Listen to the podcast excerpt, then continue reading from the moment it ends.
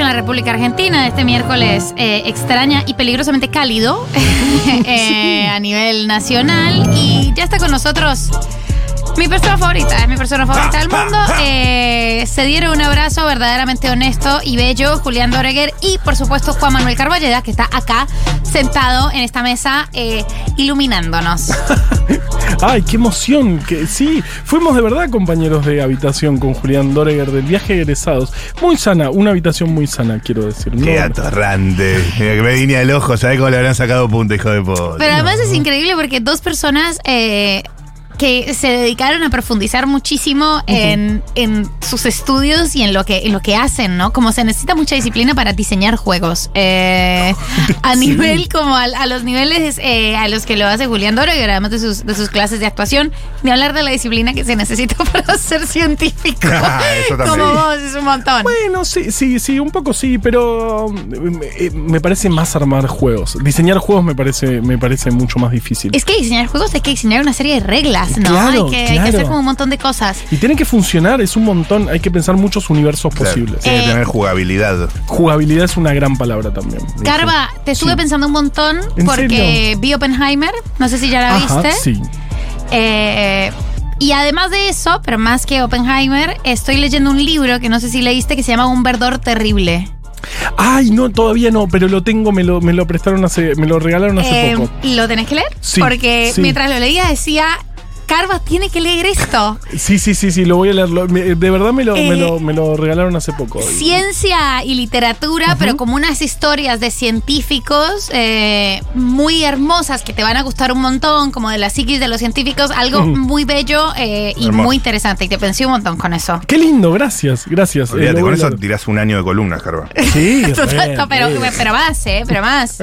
Y le podés vender una serie de HBO, o sea, tirás, tirás bastante, tirás bastante. ¿Y te gustó? Oppenheimer. Em, a mí me, o sea, la escena de la bomba me gustó muchísimo. Sí. Después de que han pasado los días, me parece que eh, me pareció en ese momento que era el que estaba, que había demasiada música. ¿Por qué tanta música, no? Todo tan, no les gusta el silencio a estas personas. Eh, a veces hay silencio, a veces hubo silencio en la historia. Me pareció, o sea, que había cosas que sobraban. eh, pero eh, como sus puntos altos me gustaron un montón. Como todo el punto técnico de la bomba me gustó un montón. Eso fue espectacular. Eso estuvo. Y todo, pero todo el conflicto con este otro chabón. Eh, con el secretario de, de, mm, de, presidencia de Truman en ese momento, me pareció como como, y le dan como demasiada importancia en algún punto. Eh, ¿A vos qué te pareció? Eh, estoy de acuerdo con lo que decís. Yo, yo había leído mucho sobre ese tema, tema en cuestión. No, no sé si estamos spoileando, así que no, lo digamos. Pues chicos, una bomba atómica explotó. ¿Al final explota? Al final explota sobre Hiroshima y Nagasaki. Y, hay una cuestión que bastante que se sabe, que se sabe, y esto no es parte de la película, que en la reunión de, en Potsdam, en la conferencia de cuando se define cómo terminar la Segunda Guerra Mundial, em, estaban, bueno, Truman, estaba Stalin y estaba el presidente inglés que no, me acuerdo, fue el que vino después de Churchill. Y en ese momento deciden tirar la, bomba en eh, Hiroshima, en realidad sobre Japón. Eh, y en ese momento lo que, lo que se sabe es que Stalin sabía perfecto lo que estaba pasando. Supuestamente Truman no sabía que, él, digamos, él pensaba que era el único que sabía que tenía la bomba atómica y Stalin lo sabía muy bien. O sea que siempre tuvo espías dentro del proyecto Manhattan. Los, espías soviéticos fueron siempre los mejores del mundo. Soy bastante fan de las historias de espías. Me encanta, me encanta, me encanta. Hubo y, y realmente estaba muy, muy adentro de ese proyecto. Había espías soviéticos. El tema es, bueno, ¿quién era, quién era espía soviético en el, proyecto Manhattan y un poco va por ahí la película. Pero yo, eh, eh, digamos, yo tengo una opinión personal sobre qué pasó, para mí es obvio, pero este, la película, bueno, eh, juega un poco con, con lo que vino después, porque obviamente en ese momento Estados Unidos y la Unión Soviética eran aliados, pero al poco tiempo empezó la Guerra Fría. Claro, pero frenemis totales. Frenemis totales. claro. Del otro lado tenían los nazis, digamos, en ese en ese contexto se aliaron. ¿Y para vos qué fue lo que pasó? Para mí Oppenheimer es eh, un absoluto espía soviético desde la hora cero. No, me, ay, no. Esto no, como te Sí. juro que jamás habría llegado a esa conjetura porque no sé tanto de la historia, claro. Hay algo, hay algo, este, mm, bueno, estamos spoileando un poquito, no es spoiler, no importa. No es spoiler, chicos, es una película y histórica, además o sea, la bomba dale. explotó. Sí. Eh, pero, pero sí, digamos, eh, yo hay, hay un espía, eh, un, un espía llamaba Kim Philby, un espía eh, muy, que llegó muy alto en la, en la mm, en la inteligencia inglesa, llegó a ser doble agente inglés, era un súper... Y al final de su vida se dieron cuenta de, que en realidad había sido un espía soviético toda su vida. O sea, había engañado a varias agentes, había llegado a ser uno de los principales de la agencia de inteligencia inglesa y en realidad era un espía soviético. Claro. Y, y, esa, y el reclutamiento de esta persona fue justamente, Kim Philby fue en eh, la Guerra Civil Española, Sí. con eh, la militancia en la Guerra Civil Española, donde Oppenheimer, Oppenheimer. eh, había participado y su hermano también. Entonces, para mí en ese momento lo reclutaron y nunca soltó la, mm, sus, el hecho de ser este espía soviético. Igual, eso es interesante porque no terminaría de resolver una cuestión que es al final da medio igual, o sea, al, al final es Sí. casi irrelevante porque eh, Estados Unidos termina tirando la bomba, no atacado ni presionado por Rusia, como, Totalmente. o sea, como por, por maniqueísmo puro de Estados Unidos. Sí, eh, re- realmente, realmente yo, yo, yo siempre, siempre so- sostengo que haber tirado esa bomba es una, fue un acto criminal espantoso. No había razones porque en realidad el proyecto empieza cuando se suponía que los nazis iban a tener una bomba Claro. atómica. De hecho, tenían los mejores físicos. De hecho, estaban cerca. Después, bueno, eh, empezaron a perder la guerra y además Hitler estaba muy loco y, y- y- era, bueno, su antisemitismo también le, le- le impidió que algunos de, los- de los físicos más importantes de ese momento participasen en un proyecto así. Eh, pero, digamos, el, el enemigo obviamente era, era los nazis. Y lo- la tiraron sobre Japón porque, bueno, obvia- eh, eh, los japoneses no se rendían. Tenían, te- era, era muy difícil terminar la guerra. No sé por qué llegamos hasta acá, pero... Eh, No porque fuimos vos sos por científico. Me pensa- vos sos me científico pensaste me parece un temón. Me parece un temón, temón. pero temón, un temón. además de este temón, para el que me parece que te vamos a convocar. Sí. para hablar específicamente, porque sé que les Stormies también estarán fascinados y Fascinados. fascinadas. Hoy vamos a hablar de otros dos temones. Dos temones. Los clavos y la penicilina. Exactamente dos grandes inventos de la humanidad, pero fundamentales. Realmente, el- empecemos por los clavos, que uno dice, bueno, un clavo, qué sé yo, no es tan... no es tan- Claro, Pablito más o clavó menos. un clavito. Claro, bueno, Eh. Realmente fueron. eh, se, se piensa que los clavos empezaron con la humanidad, digamos. El, el- el hecho de clavar cosas Claro. fue importantísimo para prácticamente cualquier cosa que te puedas imaginar. Nosotros Total. estamos llenos de clavos, digamos. Para hacer cualquier estructura necesitas clavos. Pero nivel de importancia como la rueda. Es más, no habría podido existir la rueda Exacto. sin clavos. Exactamente, no, no, no, no, no tendríamos. eh, Perdón, ¿eh? Perdón. Sí.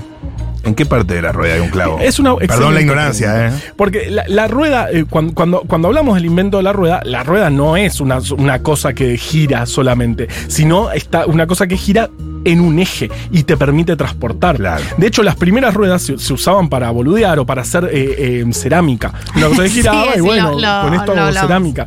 Claro. Pero, pero el hecho de armar un eje y para el eje justamente tenés que tener un clavo que atraviese para que no se mueva. Hay que clavar la rueda en Hay el que eje. clavar, exactamente. Entonces, sin ruedas no eh, eh, hubiera habido, eh, sin clavos no hubiera habido rueda. Bien. El tema es que yo creo que igualmente es un invento tardío, si bien se- se- en cualquier yacimiento humano temprano prehistórico hay eh, clavos, se, se hacían de huesos o de lo que se podía y se siguieron haciendo de manera manual, eh, eh, digamos clavito por clavito, hasta mi- el 1800. O sea, Ah, Pero ya Ah, tardísimo. muchacho. tarde, gente, por favor. Pero ya en el 1800 había edificios. Había edificios ¿Cómo clavaban? pila, con clavos hechos uno por uno, hecho por herreros, que agarraban eh, eh, un pedazo de hierro, iban martillando, tiqui, tiqui, tiqui, tiqui, le hacían la, la, la, la No, chicos, pero es un montón. 1800, tendríamos Qué boludos verlo, que eran, ¿eh? La verdad, haz- Eh. armate una, una maquinita. De hecho, bueno, fines de 1700, principios de 1800 empiezan las primeras máquinas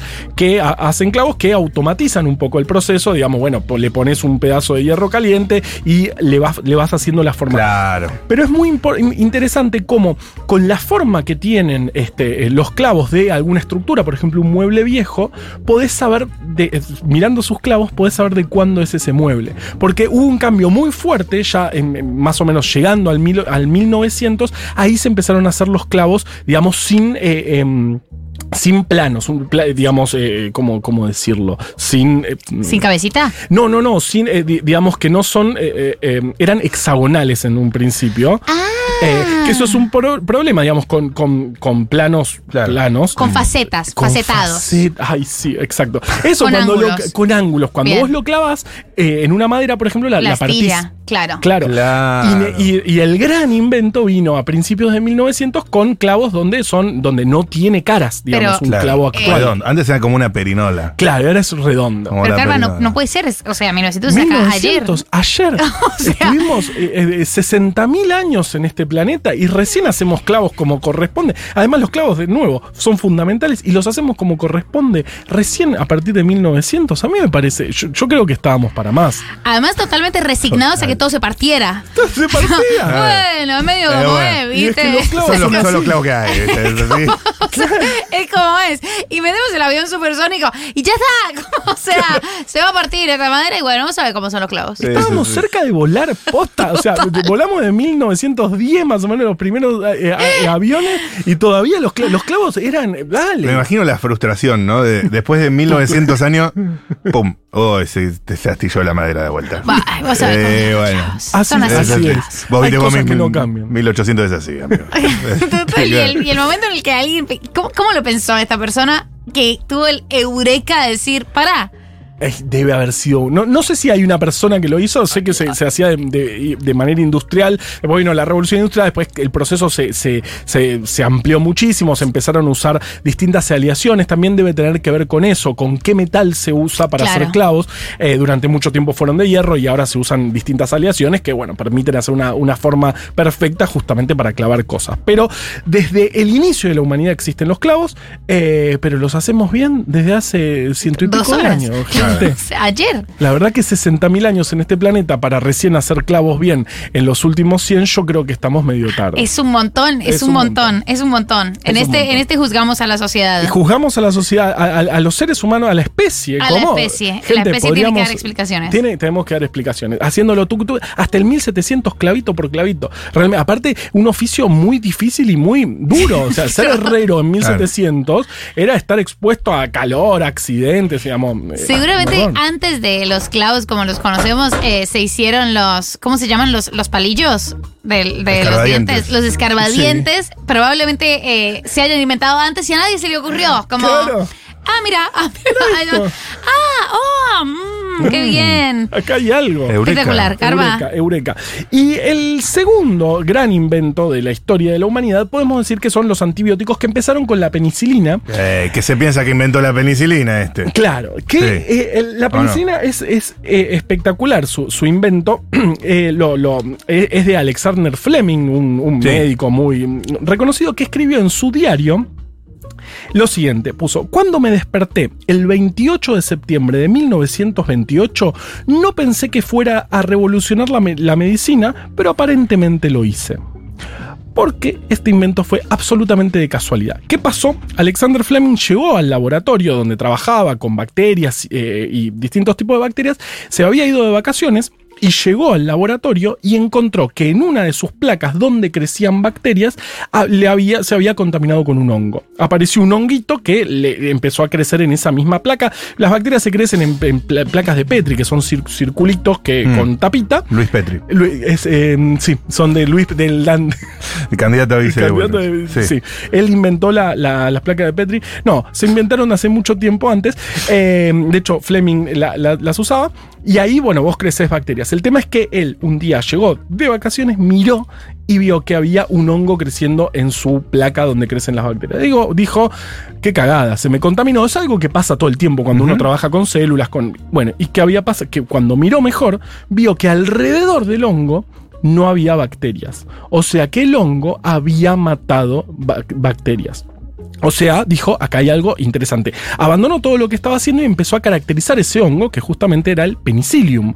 Un hongo que, entre pues, su compuesto, le puso, la penicilina es el compuesto activo, lo que hace es matar bacterias, justamente impedir el crecimiento de las bacterias. Un hongo como los conocemos. Eh, sí, sí, sí, digamos, eh, eh, es un hongo como los conocemos, lo, lo ven en, en la placa, es una cosa blanca eh, fea, digamos, bueno, no, hay gente que les gusta. a Qué mí me- feo que digas así. Sí, es feo, feo. Con el ¿Qué penicilio. opines de hongos ajenos? Eh, sí, es, es- es un hongo común y corriente, pero él lo encontró crecido en una, en una placa donde, donde debería haber bacterias, pero debía haber bacterias, pero estaba el hongo impidiendo el crecimiento de las bacterias. Dijo, acá hay algo interesante. Empezó a abandonó todo lo que estaba haciendo, empezó a caracterizar el hongo y a tratar de eh, tenerlo sintético, de, de hacer eh, penicilina sintética. Eso ta- tardó muchísimos años. Esto fue, digamos, de nuevo, 28 de septiembre de 1928, recién en 1944 se logró hacer penicilina en el laboratorio de manera sintética y, de- y a gran escala, porque extraerla del hongo era muy caro, muy difícil y Mm. era, era- era imposible. Entonces, el- el- realmente los, los antibióticos empezaron a llegar en 1944, justo de cuando terminaba la, cuando estaban este, el- los yanquis diciendo, che, tiramos la bomba y tirémosla. Eh, en ese mismo momento, los humanos teníamos, eh, empezamos a vivir una gran, una buena parte de nuestra historia, que es la parte con antibióticos de nuestra, de nuestra historia, que Ah, es creo, la- bueno. Sí, menos mal que nacimos en, en la, en la época con antibióticos de la historia de la humanidad. Porque Claro. Son muy, muy recontra necesarios. Y se empezaron a usar sobre todo para la gonorrea y para enfermedades de transmisión sexual, que muchos soldados que llegaban de la guerra venían con infecciones de todo tipo. Entonces se empezaron a usar antibióticos más que nada en los este, soldados que volvían de la Segunda Guerra Mundial. Alexander Fleming, 1928, lo vio y, y escribió en su diario, me encanta que haya puesto, no pensé que fuera a revolucionar la medicina, pero aparentemente lo hice. Humilde. Humilde. Sí. Bien, me mantiene humilde. Igual. claro. Y me, sí, sí, se mantuvo humilde, más o menos. Porque uno mirando un poquito mejor, hay otro investigador en este se llamaba Clodomiro Picado Tweet. Eh, Ok. Era un costarricense. Me- Ahí está. está bien. Banco. Ha, ha sido robado, Clodomiro. Siento ha que- sido robado 100%. O sea, yo estoy ses- sesgada. Clodomiro, Es el él. bueno, Fleming malísimo. Claro. Colonialista. Fleming es un nombre más marketinero. Exacto, también. si vas a hacer eso. eh, para, para descubrir un antibiótico es más Fleming que Clodomiro. Clodomiro, y sí, ¿no? Clodomiro en, eh, es- llegó a publicar resultados de eh, la utilización del hongo penicillium para tratar ciertas, ciertas enfermedades bacterianas con muy buenos resultados. O sea, que el que primero vio, che, este hongo funciona, fue Clodomiro. No le dieron bola a su publicación, más que nada por lo que pasa muchas veces. Uno, eh, digamos, la ciencia es muy eurocentrista, era muy eurocentrista Claro. en ese momento, ni bola al costarricense, hasta que 15 años después eh, este, se le contamina una placa a Fleming de casualidad y él sí dijo, eh, y a él sí lo escucharon cuando se puso a caracterizar ese hongo y a tomar el compuesto activo de, de- de- ese hongo, justamente la penicilina, que dio lugar a esta mejor época de la historia de la humanidad, que es con antibióticos. Pero, entonces, ¿qué tan, ¿qué tan desfasado estuvo lo de la penicilina? No lo sé, realmente venía pensando, y no, no sé cuán desfasado estuvo, creo que para mí debería haber venido antes, o sea, eh, eh, y, Eh, seguramente... Estás muy exigente, Carlos. Estamos muy exigentes con los con humanos. La, con la humanidad. En realidad, el que lo primero lo vio fue Clodom- Clodomiro, no le dieron bola, eso es terrible, y, y pasa mucho en la historia de la ciencia, eh, que es una frase que digo a veces que es, los chinos lo inventaron mil años antes, no importa cuándo le haces esto. Ah, puede ser. Siempre, eso. no sé, realmente no me consta, pero es probable que los chinos hayan visto eh, la, la penicilina mucho tiempo antes, como vieron las vacunas o muchas otras cosas, pero digamos, eh, muchas veces uno tiene ese sesgo eurocentrista donde pasaban las cosas de- del siglo mucho. XIX, siglo XX, siglo... Entonces, no sé, para mí es medio tarde porque ya, digamos, posta, vo- volábamos 1944, primera, primer antibiótico comercial. Ya volábamos, ya teníamos Claro. bombas atómicas, ya volábamos aviones, ya Pero nos además, comunicábamos. eh, hay todo un mito, ahora yo creo que es un mito, pero no sé, a chequear. Sí. eh, ¿Existe la penicilina en alguna otra, en, al- en alguna otra forma de la naturaleza? ¿O hay otra forma antibiótica además de la penicilina? Bueno, hay- sí, sí, sí, hay, hay un montón de compuestos antibióticos. En- en- Antibióticos, sí, claro. sí, sí, en, en- en un montón, eh, en, en- en, no sé, corteza de árboles, eh, Sí, porque hay mucho, hay mucha historia de, de el uso antibiótico de plantas en las comunidades indígenas. Recontra, recontra. Y sí, obviamente muchos, eh, eh, por ejemplo, bueno, en realidad una bacteria es un organismo vivo y, y- y algo tóxico es tóxico, pu- puede ser tóxico para, para esa bacteria e impedir su crecimiento. Es relativo. Eh, eh, ¿Qué cosa? No, lo, lo que es tóxico para uno es. Eh, bueno, claro, claro, pero no nos, no nos parecemos tanto a las bacterias, entonces eh, puede haber cosas que son muy tóxicas para las bacterias, como la penicilina, y nada tóxicas para nosotros. Exacto. Eh, también aparecían un montón de, de- de compuestos, pero que este, también eran tóxicos para nosotros, entonces no, era tan, no eran tan buenos. Pero sí la penicilina fue espectacular y eh, realmente revolucionó la medicina para siempre. Hoy tenemos grandísimos problemas con las bacterias que resisten un montón de antibióticos. Es. Uno de los grandes problemas que tenemos los humanos en este momento, pero qué bien que tuvimos. Es me, terrible. me dio más bronca lo de los clavos. Lo de los, clavos, es, insólito. lo Lo de los clavos clavos- casi, casi contemporáneos a la penicilina, básicamente. O sea, realmente me voy eh, frustrado. Me- Frustrado como ser humano. Totalmente, con mi propia totalmente. especie. Eh, no me representan. Recomendación para tema antibióticos, no se autorreceten antibióticos, No, please, por please, Dios. please, please. Eh, No, no, no tomen amoxicilina porque pintó, porque... Ay, pero es tan eh, rica. Verdaderamente, eh, las, las superbacterias son un tema que me preocupa. Sí, sí, sí, sí. Y es, de, de nuevo, de los grandes problemas que tenemos los humanos. El calentamiento global, bacterias resistentes a antibióticos, lo estamos viendo y. Y, y no hay otra Alexander Fleming, ¿sabes? No, Eh, ya se No, inventó todo. ni hay se otro, eh, Clorindo. Clorin- Cloromiro. Clomiro. Eh, chicos, se nos Pobre. acaba el tiempo de este No. hermoso Hipoteca Tormenta, pero eh, no termina la programación de Futurock porque No. sigue Nos Sumamos Uno con Andy Chango y Tomás Quintín Palma, que son espectaculares y grandiosos, por supuesto. Estuvieron en la producción de este programa Rocío Méndez y Julián Ingrata, en los controles, en la operación técnica. Pau Artiuk y Matu y yo, que estuvimos eh, muy felices de haber hecho este programa en este día extraño, inusual y preocupantemente veraniego. Besitos, hasta mañana. Mua.